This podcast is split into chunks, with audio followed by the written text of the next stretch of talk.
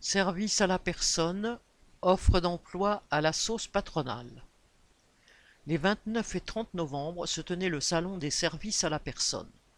Les organisateurs ont mis en avant les dizaines de milliers de postes à pourvoir dans les métiers d'aidants visant à, citation, mieux grandir, vivre et vieillir chez soi. Fin de citation.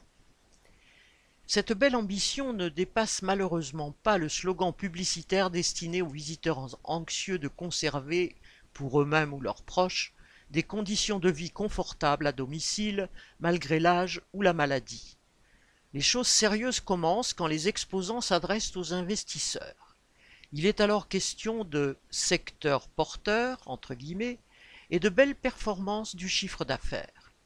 Vieillissement de la population, incitation fiscale obligeamment fournie par le gouvernement et exploitation maximum des travailleurs sont autant d'arguments autrement plus concrets que le bien vieillir.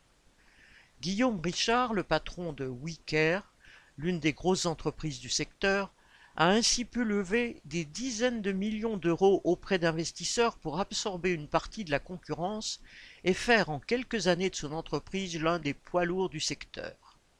Avec des centaines d'agences, dont certaines franchisées, et des centaines de millions d'euros de chiffre d'affaires, c'est un patron heureux qui s'est exprimé dans les médias.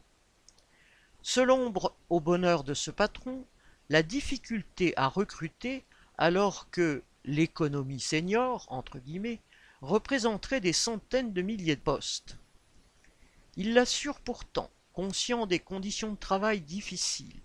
Le secteur a beaucoup fait pour les améliorer. Et de citer pêle-mêle l'offre de tickets restaurants, de meilleures mutuelles et des plannings mieux étudiés. Mais mieux étudiés pour qui? Les journées des aides à domicile et des auxiliaires de vie commencent tôt ou se terminent tard, voire les deux, puisqu'elles doivent être présentes aux heures de lever et de coucher, aux heures de repas. À ces horaires difficiles s'ajoute la contrainte d'un temps de travail minuté et trop court qui les oblige à courir d'une personne à l'autre, en sachant qu'elles ne disposent pas du temps nécessaire à celle dont elles s'occupent. Quant au transport, pour celles qui travaillent en zone rurale, le montant de l'indemnité kilométrique ne couvre évidemment pas les dépenses en carburant.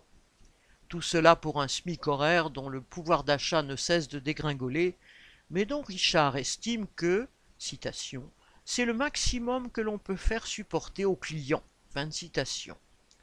Les centaines de millions de profits amassés par les patrons privés et l'argent public lorsqu'il s'agit de structures publiques ou d'associations suffirait largement à donner à ces travailleuses des payes et des conditions de travail décentes. Pas besoin pour cela d'aller faire les poches des clients, entre guillemets, qui ont tout intérêt à ce que les travailleuses qui sont à leur côté aient le temps et les moyens de faire leur travail. Nadia Cantal